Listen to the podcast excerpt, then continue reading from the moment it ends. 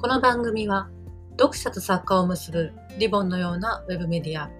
本の話がお送りします。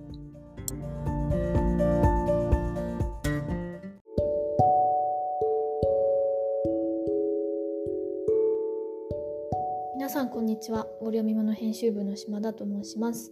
今回は井上荒野さんの新刊小説家の一日についてお話を伺いました。こちらの一冊は書くことをテーマにした短編集となっています。井上荒野さんご自身の小説の書き方大切にされていることそして短編集で特にこれはと思われている一編についてなどなどたっぷりとお話を伺いました。ぜひお聞きください。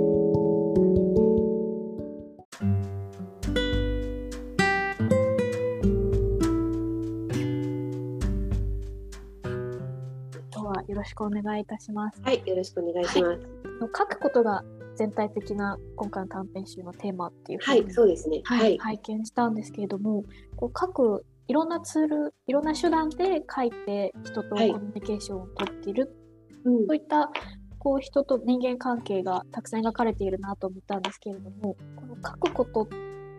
こうテーマにそもそも選ばれた理由といいますかそういうのってあったりしますか、これ、はいあの、当時の担当だった池田君、池田君の方から書くことどうですかって、あの、はいしていただいて、で、あ、それ面白そうだねっていう話になったんですよね。はいで、その時ちょうど、あちらにいる鬼を書き終わったか書いてる途中だったかだったんですよ。それで、それを書きながらやっぱり書くっていうことで、自分でも知らないうちに書くっていう行為によって現れてしまうものっていうのがあるよなって書くって結構怖いことだよなって思ってきたのでうんそういうことがこの短編集でも書けるかなって思ったんですよね。はいで、うん、やるやるって言ったんですけど、ただまあ、その時はやっぱり小説を書くっていうことを主に考えてたんですけど、それだけだとやっぱり全部、全部の短編にをそれだけではちょっと書くことができなくて、いろいろもうもっともっと広げて、付箋にメモを書くとか、そういうふうにあの広げて書いてきました。この書くことをテーマに短編をたくさんオールに書いていただいて最初の作品が2017年からああ、結構前ですね。ということだったんですけれども、うんそうなんだ、今聞いて私もびっくり。5年もかけて書いてたんですね。小説家の一日にはコロナの話が出てきたりだとか、あそうですよね。はい、うん、その5年の間にだから私は東京から長野に移住したりしてるんですよね。うん、でだから最後は長野の山奥の話が出てきます。ね。はい。うん。小説家の一日の中に、はい。ツイッターの言葉が聞かせたがってる言葉で、小説の題材になりそうでならない。うん。といった内容があったと思うんですけれども、うん。井上さんご自身もそう思われます？そうなんかねやっぱり私小説の素材っていうかアイデアみたいなのは、い。まあ、いろんなところから結構その外で聞こえてくる通りすがりの人の会話とか、はい。あとはカーラジオから聞こえてくるなんかいろいろ自分のこと投稿したりするじゃないですか、カーあのあラジオってこんなことがありましたとか。でそれをパーソナリティの人が感想を言ったりする。なんかそういうやり取りから、この投稿の人って本当にそう思ってるのかなとかなんか嘘ついてないとか 思ったりとかがまあそう本当にちょっと一言聞こえてきた。お店屋さんで後ろに座ってる人の言葉とか。なんかねそういうところからそういうのがずっと自分の中に溜まっててある日それが出てきてっていう感じでこう話を作っていくんですけど、はい。ツイッターとかは結構私毎日見たりしてるんですけどやっぱなんかツイッターの何かが小説の参考になるっていうことはないんですよね。なんかこう資料としてあ今こういうことが流行ってるのかっていうそういう資料的な感じとして、うん、役に立ったりすることは多分あるんでしょうけどやっぱりツイッターってそのまず何でもつぶやくわけじゃないじゃないですか人に聞かせていいことしかしてないじゃない。そうですあね。の失敗談だったり悲しい話だったとしたってその人がつぶやいていいと思う人に聞かせたいと思ってることをつぶやくわけだから、なんかそういうフィルターのせいでそれ以上のことがあんまり伝わってこないのかなって思ったんですよね。やっぱ人に聞かせたがってる言葉より別に聞かれることを意識していない言葉の方がなんか面白いいろいろ考え考えようがあるっていうのかな、うんうん、そうなんじゃないかなってその時思った。確かにその聞かせたがっている言葉とそのまさかそこが誰かが重要だと思って聞いてないだろうと思って発した言葉っていうんですかね、こううん誰かに喋ってはいるけど、そうそうそうそ。だけがそうわけじゃないことのそう。そうなんですよ。で、そのなんか、隣から聞こえてきたって、そのその話の全部を聞くわけじゃないじゃないですか。そうはその言葉の一部分が聞こえてきて、なんかそれがすごく面白くて、どんなこと喋ってるのかなとか、ね、どういう関係の2人なんだろうとか、そうやって想像することで小説になっていくんですよね、私の場合は。結構具体的なモチーフがたくさん短編集の散り場にられてると思うんですけれども、はいうんそこもこう意識的に収集といいますかふっと気がついたものを小説のタイトルでも「ハウハオケン」とかうん、あとはツイッターのアカウントでは何一つ間違っていないツイッターアカウントの ID がうなうなだったと、うんうん。NAUNA とか、うんそういう固有名詞といいますか、うん。すごくフィットするなと言いますか、本当にそういう人いるなとか、そういうお店あるなって思うところがすごく、なんか人間の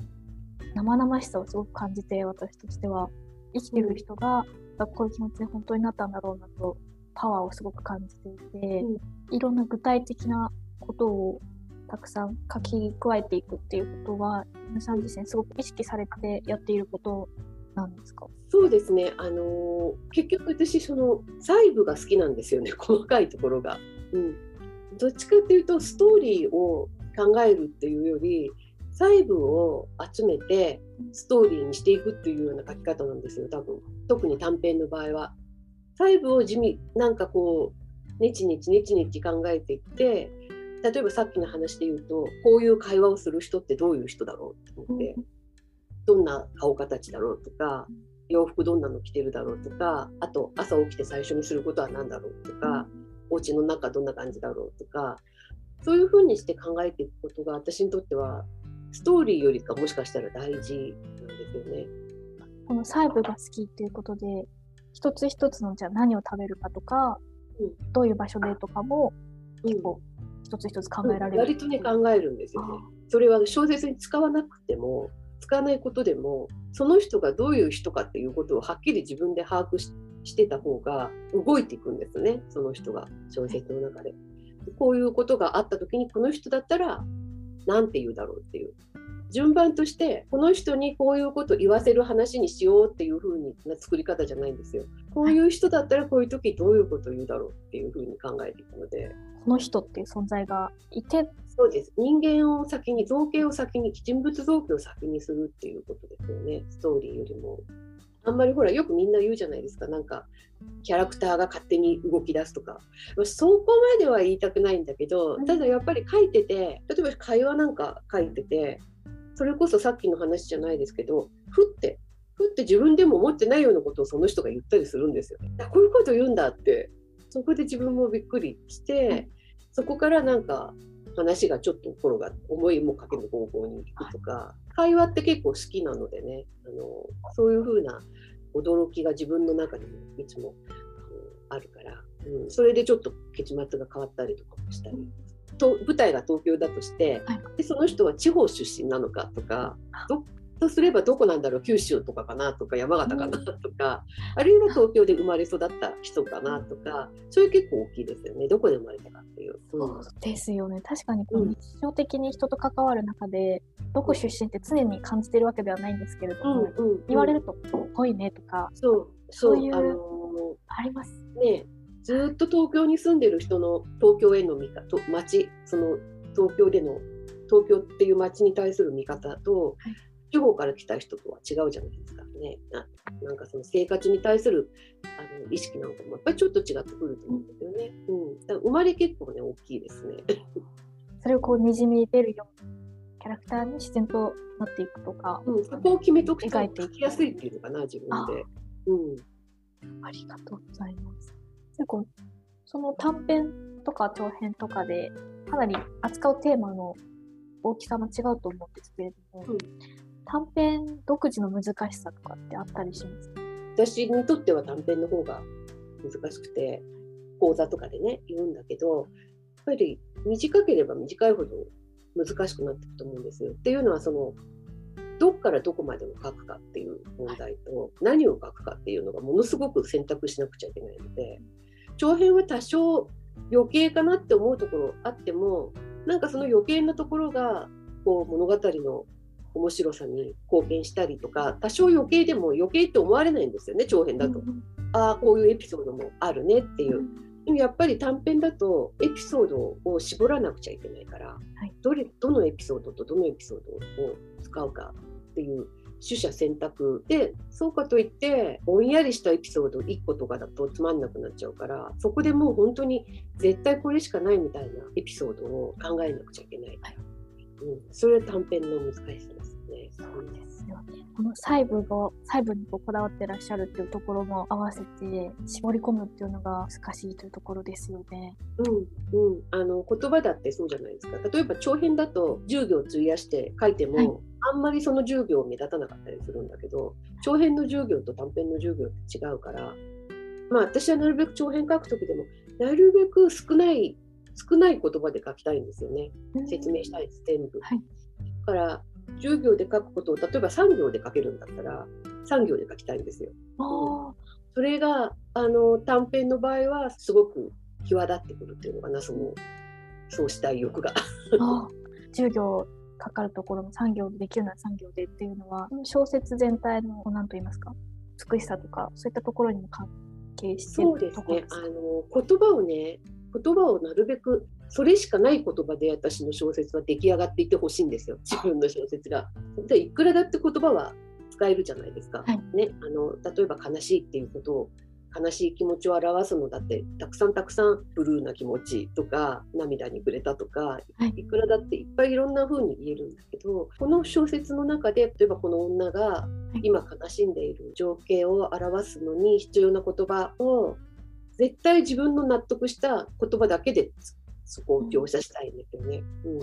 そういう風にして小説書きたいし読む時もやっぱり言葉に神経が行き届いてる小説が好きなんですよね。その人にしかその著者にしか使えない言葉の選び方とか言葉の組み合わせがされてるともうやっぱりそういうの1行目から分かりますからね、うん、あこれはいいなって。それもちろんあのプロだけじゃなくていろんな新人賞に送ってくださる方のなんか読んでてもやっぱり23行読んであこれは面白そうだなってね読めるなっていう風なのってかっちゃいますよね。言葉の組み合わせとかも、一つ一つこう突き詰めて書いていくことが小説を作っていく。うん、私にとってはね、まあ、いろんな書き方、みんなやっぱり小説家によって違うし、本当にそれこそ何を言うかっていうことをものすごく大事にね、そそっちがあのメインの人だってたくさんプロにもいらっしゃるし、いい小説もあると思うんですけど、もうもう本当に完全にこれは自分の主義っていうか、はい、うん、好みの問題ですよね。うん、やっぱりその書くことで人と関わってっていうところがすごく面白いなと思っていたんですけれども、井上さんご自身でこれはと、特にこれはと思う一編ってあったりしますか、この短編集の中で。この中で。はい、どれかな？うんと、やっぱりあのメールの やり取りが意外と、はい、なんか意外と面白かったんですよね。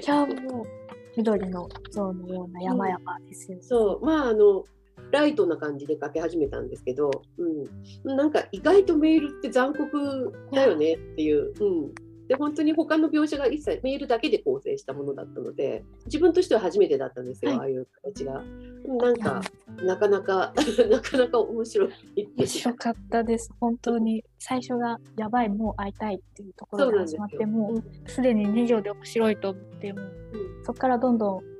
人間のグロテスクな部分というか、うん、内面の触っちゃいけないような部分が露呈していくっていうのが本当にそうあのあれは自分の性格の悪さもすごくよく出てるっていうか、はい、あのあの男のダメ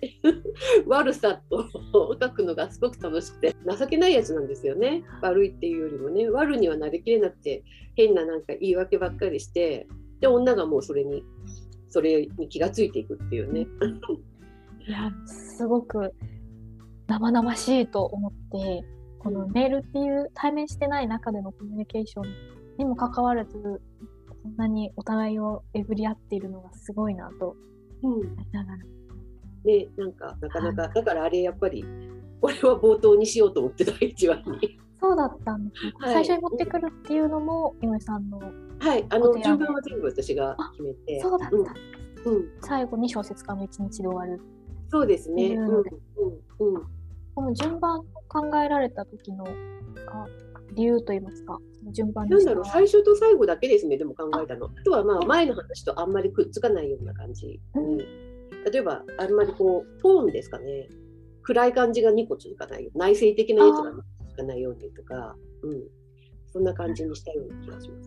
す。すごくこの順番もずっと楽しみながら、また違う話がどんどん、話がどんどんどんどんくる面白さを感じながら読んでいたので、うん、なんかねそうだ、はい、次はどんな話かなっていう短編集ってそういう楽しみがあるじゃないですか。はい、かうん、だからそういうふうに楽しんで読めるようにと思って並べました。あありがとうございます。今回たくさんお話を伺って、はい、私自身も小説の細部の部分本当になんと面白いんだと思いながら拝読していたので細部から物語を進めていらっしゃるっていうのを聞いてすごく嬉しいと言いますかいいなと思いながらお話を伺ってました。私も嬉しいです。ありがとうございます。はい、こちらこそありがとうございました。はい